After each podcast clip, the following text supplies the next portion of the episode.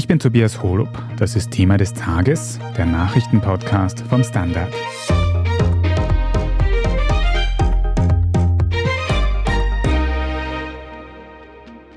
Mindestens acht Kampfdrohnen haben sich am Dienstagmorgen der russischen Hauptstadt Moskau genähert. Laut russischen Angaben wurden sie alle abgewehrt. Doch es ist nicht der erste Angriff auf russisches Territorium. Auch in der Grenzregion Belgorod gab es zuletzt Gefechte. Wir sprechen heute darüber, wer hinter den Angriffen auf Russland steckt und wie es damit weitergehen könnte. Wir schauen außerdem auf die andere Seite der russisch-ukrainischen Grenze und fragen nach, wie die Menschen in Kiew mit der ständigen Gefahr russischer Luftangriffe umgehen. Flora Mori, du beobachtest für die Standard Außenpolitik-Redaktion die Situation im Ukraine-Krieg. Und da hat es heute in der Früh sehr aufsehenerregende Meldungen gegeben über Drohnenangriffe auf die russische Hauptstadt Moskau. Was hat sich da genau abgespielt? Also wir haben heute Morgen in der Früh gegen 6 Uhr erste Meldungen bekommen, dass eben in Moskau Explosionen gehört worden sind. Relativ schnell war von Drohnenangriffen die Rede und es war auch relativ schnell klar, dass diese eher glimpflich verlaufen sind. Konkret hat sich eben der Bürgermeister dann sehr schnell zu Wort gemeldet. Sergei Sobjanin hat eben gesagt, dass eigentlich nur drei Gebäude beschädigt worden sind und dass es keine schwer verletzten Personen gibt, beziehungsweise dass es zwei Personen gibt, die leichte Verletzungen davongetragen haben, aber eben auch nicht ins Krankenhaus mussten zum Beispiel. Gegen neun Uhr unserer Zeit hat sich dann auch das russische Verteidigungsministerium zu Wort gemeldet, um zu erklären, dass eben acht Drohnen über Moskau abgefangen worden sind. Drei davon wurden mittels Störsignalen von ihrem Kurs abgebracht und fünf wurden mit Hilfe von der Luftabwehrbatterie vom Typ Panzer abgeschossen. Und kann man schon irgendwie festmachen, wer für diesen Drohnenangriff verantwortlich ist? Sind diese Drohnen aus der Ukraine nach Russland geflogen? Ja, also das russische Verteidigungsministerium hat Kiew für diesen Drohnenangriff verantwortlich gemacht und den Drohnenangriff auch sogleich als terroristischen Akt beschrieben. Kiew hat sich dazu nicht geäußert. Man muss da generell auch anmerken, dass Kiew bisher sich noch zu keinem Angriff auf russischem Staatsgebiet bekannt hat. Konkret hat sich in Kiew bisher nur der Präsidentenberater von Volodymyr Zelensky zu Wort gemeldet, nämlich Michailo Podoljak. Und der hat gesagt, dass man diese Angriffe sehr wohl genau beobachte und eigentlich auch vorhergesagt habe und dass man auch darüber erfreut sei, aber dass man damit direkt nichts zu tun habe.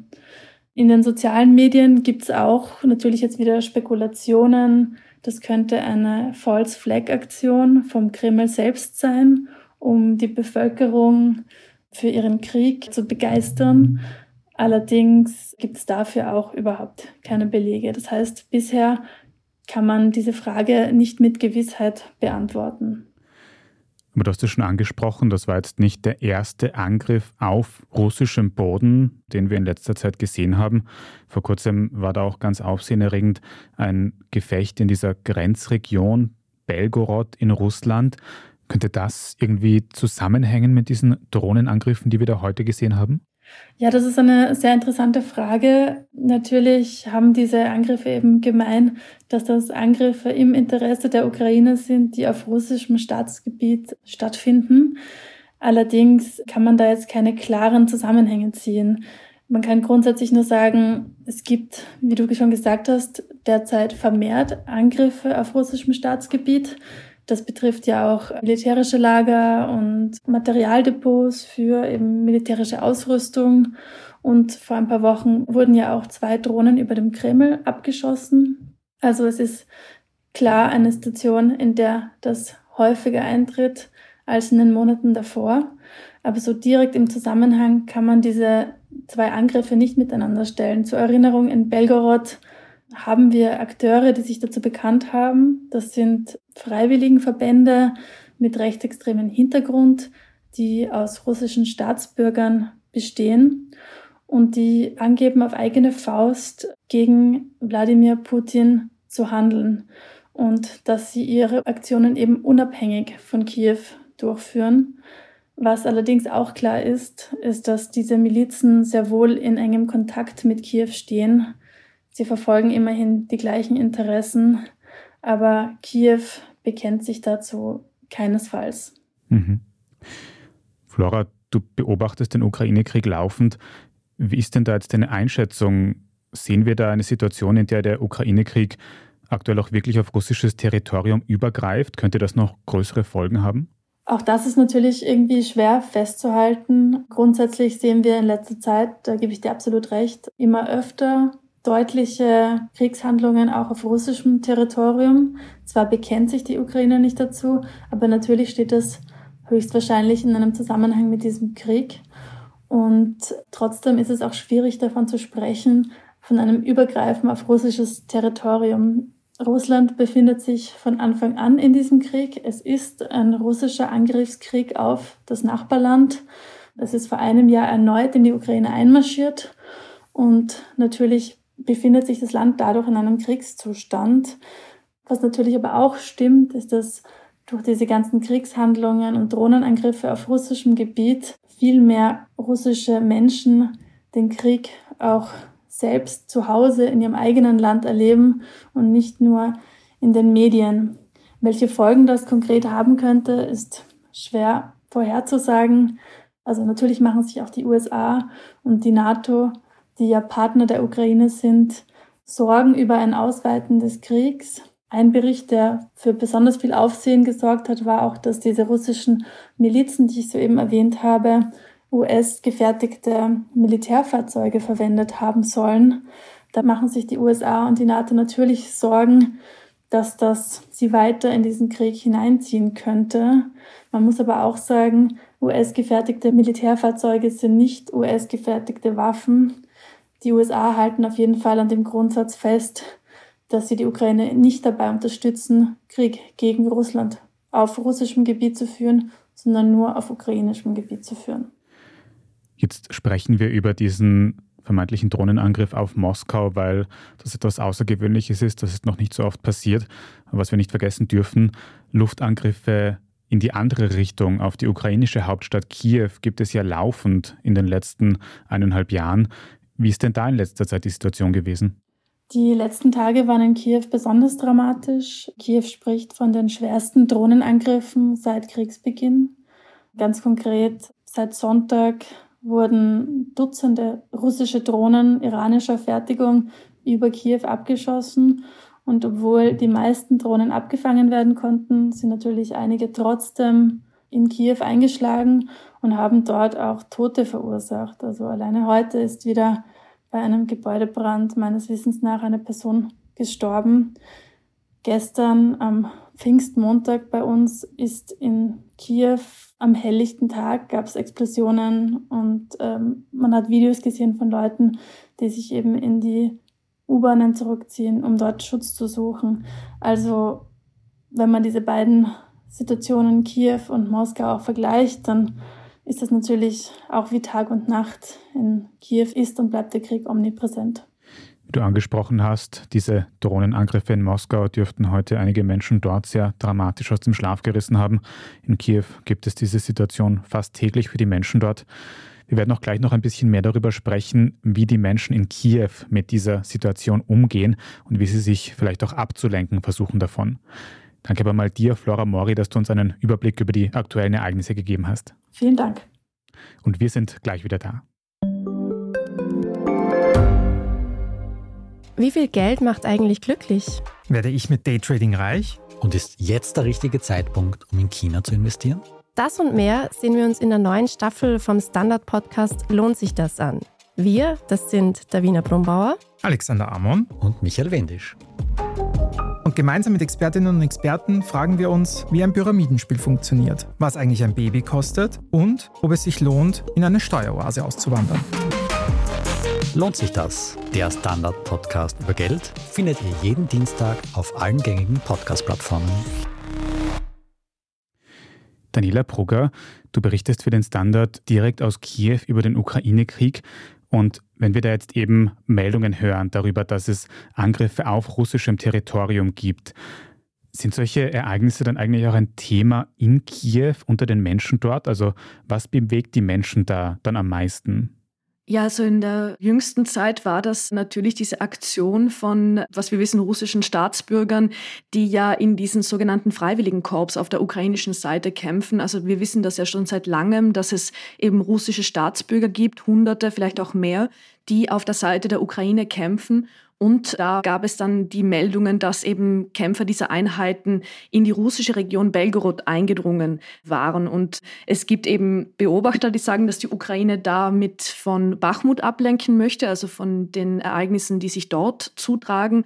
Andere vermuten aber auch, dass das eben ein Teil dieser Vorbereitung zur Gegenoffensive ist, weil Russland dadurch gezwungen wird, Truppen an diese ukrainisch-russische Grenze zur Region Kharkiv zu verlegen. Und das war schon ein Ereignis, wo man gemerkt hat, in Kiew hier, da gab es auch vielleicht einen ja, kleinen Moment, wo die Leute ein bisschen schadenfreudig sogar waren und wo man sich so ein bisschen gefreut hat einfach, dass man Russland zeigen kann, wie schnell man hier sozusagen aber auch zurückschlagen kann und ich habe auch mit einer Frau gesprochen, die selbst aus dem Donbass fliehen musste, die aus der mittlerweile besetzten Stadt Severodonetsk stammt.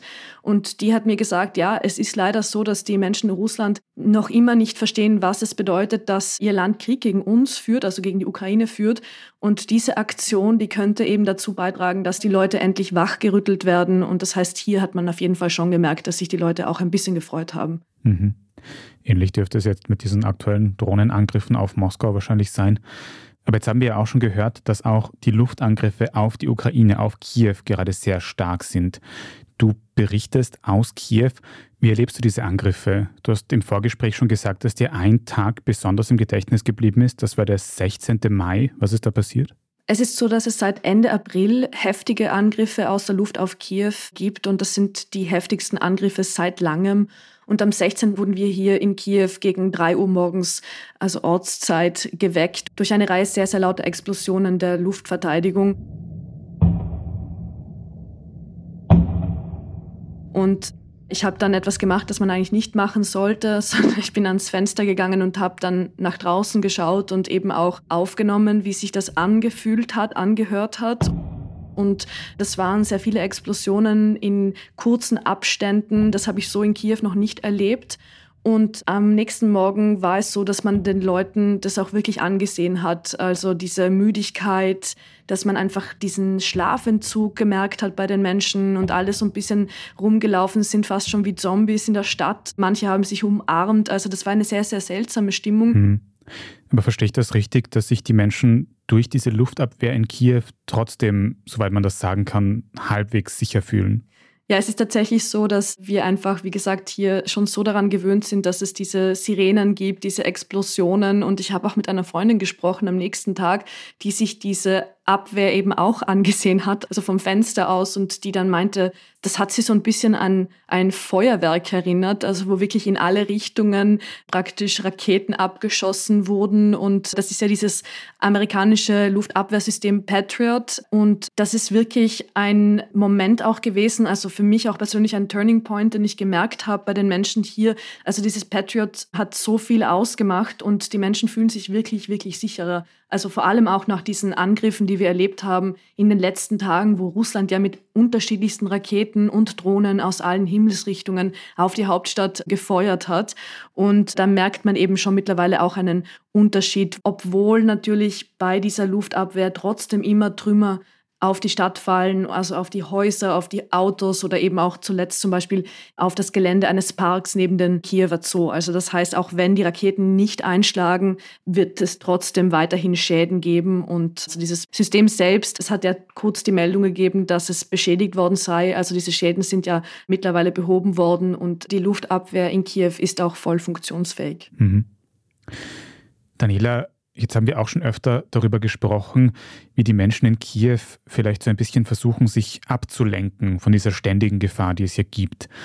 Und da hast du vor kurzem für den Standard eine Reportage geschrieben von einem Rave, von einem Musikfestival in Kiew. Kannst du ein bisschen beschreiben, was sich da abgespielt hat? Ich war Mitte Mai auf einem Festival, das zwei Tage gedauert hat. Und das war ein Festival, das sich so normal angefühlt hat, wie es eben möglich ist in einer Stadt wie Kiew. Das heißt, also es war ein volles Line-up mit Musikern und Künstlern aus der Ukraine, aber auch aus dem Ausland. Und das Festival selbst hat am Tag über stattgefunden, weil es in Kiew ja immer noch eine Ausgangssperre gibt. Das heißt, ab 10.30 Uhr am Abend mussten die Menschen dann das Festivalgelände verlassen.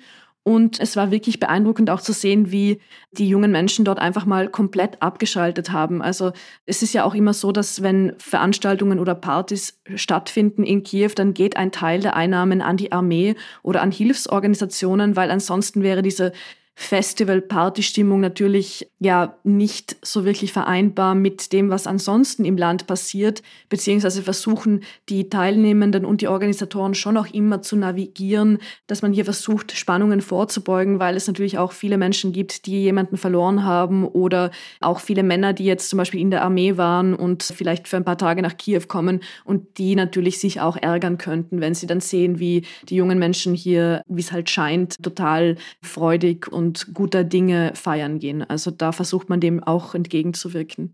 Sicher ein schwieriger Balanceakt. Kannst du noch ein bisschen beschreiben, wie das wirklich ausgeschaut hat vor Ort? Wie muss man sich das vorstellen? Das Festival selbst hat in diesem Kiewer Szeneviertel Podil stattgefunden und zwar in dem Clubareal in einer Gegend, wo es eben Fabriken gegeben hat früher und in einem dieser ehemaligen Fabriken hat dieses Festival stattgefunden. Da gab es dann mehrere Bühnen, da gab es eben auch Keller, Lokale. Also es gibt an sich verschiedene Clubs in diesem Areal und man kann sich das so vorstellen, dass es einfach sehr, sehr viele hippe junge Menschen gab mit Glitzer-Make-up, mit auffälligen Outfits. Also man hat sehr viel Leder gesehen oder eben ja, bauchfrei und Kostüme. Das heißt, es war einfach ein, ja, eine Festivalstimmung. Man kann sich das vielleicht so ein bisschen vorstellen wie in einem früheren Berlin. Und das ist ein Vergleich, den Leute hier in Kiew nicht so gerne hören. Aber vielleicht kann man sich dadurch ein Bild machen. Und ja, so war das. Kiew soll man nicht mit Berlin vergleichen. Das habe ich auch heute erst gelernt.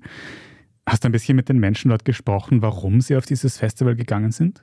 Die meisten Teilnehmenden, mit denen ich gesprochen habe, die haben gesagt, dass sie zu diesem Festival gekommen sind, um sich abzulenken, weil sie einfach einmal einen Moment brauchten, für sich, für ihre Freunde, sich auch daran zu erinnern, wie ihr Leben mal war oder wie es wieder sein könnte. Also ich glaube, das klingt vielleicht etwas abstrakt, wenn man das so von außen betrachtet, aber man muss natürlich mitdenken, dass diese jungen Menschen oder die Menschen in Kiew hier trotzdem einen Alltag haben und es sehr, sehr wichtig ist, dass es Veranstaltungen gibt oder dass die Restaurants und Bars weiterhin offen bleiben, denn das ist nicht nur wichtig für die Wirtschaft, sondern auch für die Moral an sich der Menschen, dass sie halt das Gefühl haben, dass es noch eine Normalität gibt und gerade weil die Leute größere Probleme haben, gehen sie halt zu Festivals und zu Partys und können da einfach endlich mal sich ausklammern und mal nicht online sein und ständig sich updaten in den Telegram-Gruppen, weil das ist ja auch ein permanenter Stress. Und ich habe auch bei diesen jüngsten Luftangriffen auf Kiew gemerkt in meinem Umfeld, dass es schon auch Leute gegeben hat, die erzählt haben, dass sie Panikattacken hatten, einfach weil man sich das so vorstellen muss, dass man mitten in der Nacht immer wieder von Explosionen wirklich aus dem Schlaf gerissen wird oder von Sirenen und das macht ja natürlich auch etwas mit einem und das heißt, diese Festivals und diese Partys, die wünscht man den Leuten auch, also wenn man hier ist und wenn man sieht, wie es eigentlich auch sein könnte. Hm. Und hast du das Gefühl gehabt, die Leute können sich dann auch wirklich auf das einlassen? Weil wir hören ja, es gibt noch immer ganz viele Luftangriffe. Könnte da nicht während so einem Festival auch immer was passieren und man muss sich in Sicherheit bringen oder so ähnlich? Ja, und das ist auch jedem bewusst, dass ständig etwas passieren kann. Aber ich habe auch mit einem der Organisatoren gesprochen. Und der hat dann gescherzt und meinte, ja, es passt heute nicht nur das Wetter, sondern auch die militärische Lage, obwohl es am Vorabend Drohnenangriffe gab und die Menschen sind einfach resilient, sie sind an sehr, sehr vieles mittlerweile gewohnt und die Menschen vergessen nicht, dass es einen Krieg gibt, aber der Krieg fühlt sich in Teilen auch sehr weit von Kiew an mittlerweile. Und das heißt, hier versucht man abzuschalten, aber dann, wenn die Ausgangssperre wieder eintritt, dann wird man ja wieder zurückgeholt in die Realität und plötzlich heißt es wieder, man darf das Haus nicht verlassen, weil es gibt einfach eine kriegsbedingte Ausgangssperre. Mhm. Man merkt wirklich, dass die Menschen einfach eine Auszeit von dieser ständigen Gefahr nötig haben. Und was bedeutet das jetzt eigentlich für die Kriegsbemühungen der Ukraine? Sind die Menschen dort eigentlich noch bereit, zur Armee zu gehen und zu kämpfen nach eineinhalb Jahren Krieg? Es ist auf jeden Fall so, dass die Ukraine derzeit vor einer Herausforderung steht, wenn es um die Mobilisierung geht. Und ich habe vor kurzem ein Interview geführt mit dem Leiter der Einberufungsbehörde im Kiewer Vorort Borodjanka. Und der meinte zu mir, dass man diese Männer in drei Kategorien einteilen kann, nämlich die Männer und vor allem auch Frauen, aber wir sprechen vor allem von den Männern, die sich am Anfang des Krieges freiwillig gemeldet haben und wirklich gesagt haben, ja, wir gehen kämpfen, wir machen das, wir nehmen die Waffe in die Hand. Die zweite Kategorie, das sind die Männer, die im letzten Jahr mobilisiert worden sind, die sich nicht versteckt haben und die sich aber auch nicht freiwillig gemeldet haben. Und jetzt derzeit steht die Ukraine aber vor der Herausforderung, dass es noch eine dritte Gruppe gibt, nämlich die Männer, die nicht kämpfen möchten und die sich tatsächlich auch verstecken. Und es gibt auch in Kiew verschiedene Telegram-Gruppen, wo sich die Männer und die Bewohner gegenseitig auf dem Laufenden halten, wo in der Stadt derzeit die Einberufungsbefehle ausgehändigt werden. Und es gibt tatsächlich auch Männer, die eben sich zu Hause verstecken. Und das ist aber auch schwierig, wenn man in einem Dorf wohnt oder in einer kleineren Stadt, wo man sich einfach auch kennt. Und in Städten wie Kiew ist es natürlich leichter, weil man hier besser untertauchen kann. Aber derzeit gibt es wirklich auch das Problem, dass diese Männer nicht kämpfen möchten. Und der Leiter dieser Einberufungsbehörde hat zu mir gesagt, dass derzeit weniger als ein Prozent derjenigen, die dort reingehen, freiwillig kommen, um sich eben zu melden. Wie würdest du denn diese Stimmungslage gerade beschreiben? Es klingt ein bisschen, als würden die Ukrainerinnen nach dieser ja wirklich schon sehr langen Zeit, als würden die Menschen tatsächlich kriegsmüde werden langsam. Ja, es herrscht auf jeden Fall eine große Kriegsmüdigkeit und Frustration, dass es immer noch Krieg gibt, dass man immer noch in diesem Umstand leben muss und dass man hier nicht weiter planen kann, dass manche Familienmitglieder im Ausland sind, dass man selbst nicht frei reisen kann oder sich bewegen kann, dass es einfach diesen Druck gibt, auch von westlichen Partnern, dass die Ukraine sich auf die und die Art verhält oder dass man eben innerhalb des Landes versucht, einen Beitrag zu leisten, um eben Russland weiterhin bekämpfen zu können. Das heißt, diese Kriegsmüdigkeit, die gibt es seit Monaten, die gibt es auch, weil dieser Winter so hart war, wo die Menschen hier mit Stirnlampen durch die Straßen gegangen sind oder teilweise ohne Strom und ohne Wasser zu Hause saßen in der Kälte. Das alles zehrt unfassbar an den Leuten und das merkt man auch. Allerdings gibt es eben auch diese große Hoffnung, dass die Gegenoffensive etwas bewirken kann und darauf setzen sehr viele derzeit. Und das heißt, man hofft einfach, dass der Westen weiterhin Waffen liefert, dass es weiterhin die Unterstützung gibt, weil das so wichtig ist für die Moral. Aber das Vertrauen in die eigene Armee ist wahnsinnig groß. Also so erlebe ich das derzeit. Und ein Anzeichen für diese lange erwartete Gegenoffensive könnten ja auch Kämpfe auf russischem Territorium sein, die sich jetzt mehren, wie wir zu Anfang schon gehört haben, auch wenn die UrheberInnen dann noch nicht in allen Fällen ganz klar sind. Auch in der Ukraine, auch in Kiew gehen die Luftangriffe und auch die Bodenkämpfe unvermindert weiter. Danke, dass du uns da heute einen Einblick gegeben hast, Daniela Brugger. Vielen Dank und liebe Grüße nach Wien. Wir machen jetzt dann gleich noch weiter mit unserem Nachrichtenüberblick und sprechen unter anderem über den Brand im Landesklinikum Mödling und über einen vermeintlichen russischen Spionage-Wahl. Wenn Ihnen diese Folge von Thema des Tages bis hierhin aber schon gefallen hat, dann abonnieren Sie uns am besten gleich auf Ihrer liebsten Podcast-Plattform, dann verpassen Sie auch keine weitere Folge mehr. Bei der Gelegenheit gerne auch einen netten Kommentar oder eine gute Bewertung dort lassen, das hilft uns sehr. Vielen Dank dafür. Wir sind gleich wieder da.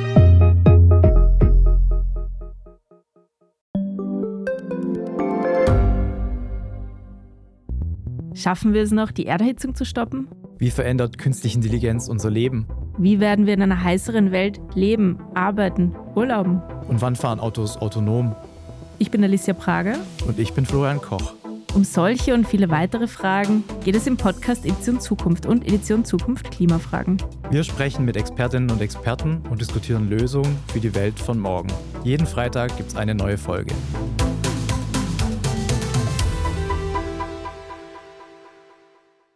Und hier ist, was Sie heute sonst noch wissen müssen. Erstens, in der Nacht auf heute Dienstag hat es einen Brand im Landesklinikum Mödling gegeben. Laut den Einsatzkräften ist das Feuer gegen 1 Uhr früh in einem Patientenzimmer ausgebrochen und hat sich schnell ausgebreitet, bis die gesamte Station für innere Medizin voller Rauch war.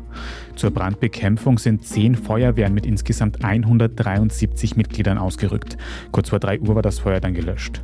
Für die drei Männer in jenem Zimmer, in dem der Brand ausgebrochen ist, kam allerdings jede Hilfe zu spät. Sie sind vor Ort verstorben. Bis zu 20 weitere Personen wurden durch die Rauchentwicklung verletzt. Die Brandursache war zunächst nicht klar. Die Ermittlungsbehörden wollen dem jetzt nachgehen. Einen Operationsbetrieb wird es heute in Mödling nicht mehr geben. In den nächsten Tagen sollen die Operationssäle dann aber wieder nach und nach in Betrieb gehen. Zweitens, am Wiener Landesgericht wurde heute jener Mann verurteilt, der eine Pistole für den Anschlag in Wien im September 2020 besorgt haben soll. Der 32-jährige Slowene soll die Pistole besorgt und dann einem Mittelsmann übergeben haben. Dieser Mittelsmann ist mittlerweile ebenfalls verurteilt und zwar zu lebenslanger Haft. Der Waffenlieferant selbst gibt an, den Attentäter und dessen Motive im Vorhinein nicht gekannt zu haben. Er wurde heute zu neun Monaten bedingter Haft verurteilt. Dieses Urteil ist allerdings noch nicht rechtskräftig. Der Mann soll neben der Pistole auch ein Sturmgewehr für den Attentäter besorgt haben. Dafür konnte ihm nun aber nicht der Prozess gemacht werden, weil die zuständige Staatsanwaltschaft Wien das Verfahren 2021 eingestellt hatte, und zwar irrtümlich, wie mittlerweile auch das Justizministerium zugibt. Und drittens, in Skandinavien dürfte gerade eine der weniger auffälligen russischen Spionageaktionen zu Ende gehen. Es geht um einen Beluga-Wal namens Waldimir. Der wurde erstmals 2019 nahe der norwegischen Küste gesichtet und er trägt einen Gurt mit einer Kamera und der englischen Aufschrift Ausrüstung St. Petersburg. Norwegische Behörden haben damals spekuliert, das Tier könnte von der russischen Marine trainiert worden und schließlich ausgebüxt sein. Moskau selbst hat das allerdings nie kommentiert. Zumindest in Norwegen wird Waldimir in Zukunft aber nicht mehr spionieren, denn in den letzten Tagen ist er in Richtung der schwedischen Küste weitergeschwommen. Vermutlich, weil er einsam ist, wie Meeresbiologen sagen. Waldimir, das ist übrigens eine Kombination aus dem norwegischen Wort für Wal und dem russischen Vornamen Wladimir und außerdem mein absolutes Lieblingswort des heutigen Tages. Alles weitere Wichtige zum aktuellen Weltgeschehen können Sie dann wie immer auf derstandard.at nachlesen. Und jetzt habe ich noch einen Hörtipp für Sie. In der neuen Folge unseres Schwester-Podcasts Inside Austria geht es nämlich nun schon zum dritten Mal um den ehemaligen Bodyguard von Heinz Christian Strache.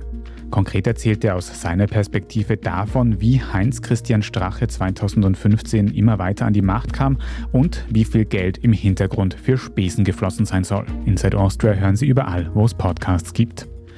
Falls Sie dem Standard Podcast Team jetzt noch irgendetwas sagen möchten, dann schicken Sie gerne eine Mail an podcast@derstandard.at. Und wenn Sie unsere journalistische Arbeit unterstützen möchten, dann können Sie das zum Beispiel tun, indem Sie ein Standard-Abo abschließen. Das geht für die Zeitung, das geht online, aber das geht auch, wenn Sie zum Beispiel Thema des Tages über Apple Podcasts hören, mit einem Premium-Abo auf dieser Plattform. Damit hören Sie Thema des Tages in Zukunft ohne Werbung und unterstützen uns sehr. Also vielen Dank dafür. Ich bin Tobias Holub. Danke fürs Zuhören und bis zum nächsten Mal.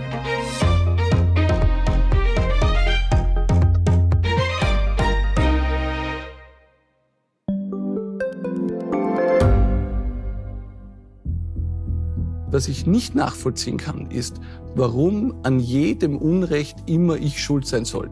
Ein Korruptionsskandal jagt den anderen. Österreich hat in den letzten 30 Jahren viel über Klimaschutz gesprochen, aber zu wenig getan. Die Politik verschläft die Klimakrise. Die Behörden haben alles richtig gemacht. Fehler vergisst man, statt daraus zu lernen. So sind wir nicht. So ist Österreich einfach nicht. Aber wie ist Österreich dann? Das wollen wir bei Inside Austria herausfinden. Wir blicken auf die großen österreichischen Skandale. Von Ibiza bis Ischgl. Wir wollen wissen, wer dafür in der Politik die Verantwortung trägt. Und wir schauen genau hin, wo Österreich über seine Grenzen hinaus mitmischt. Vom Wirecard-Skandal bis zum Ukraine-Krieg. Das ist Inside Austria von Standard und Spiegel. Jeden Samstag eine neue Folge, überall, wo es Podcasts gibt.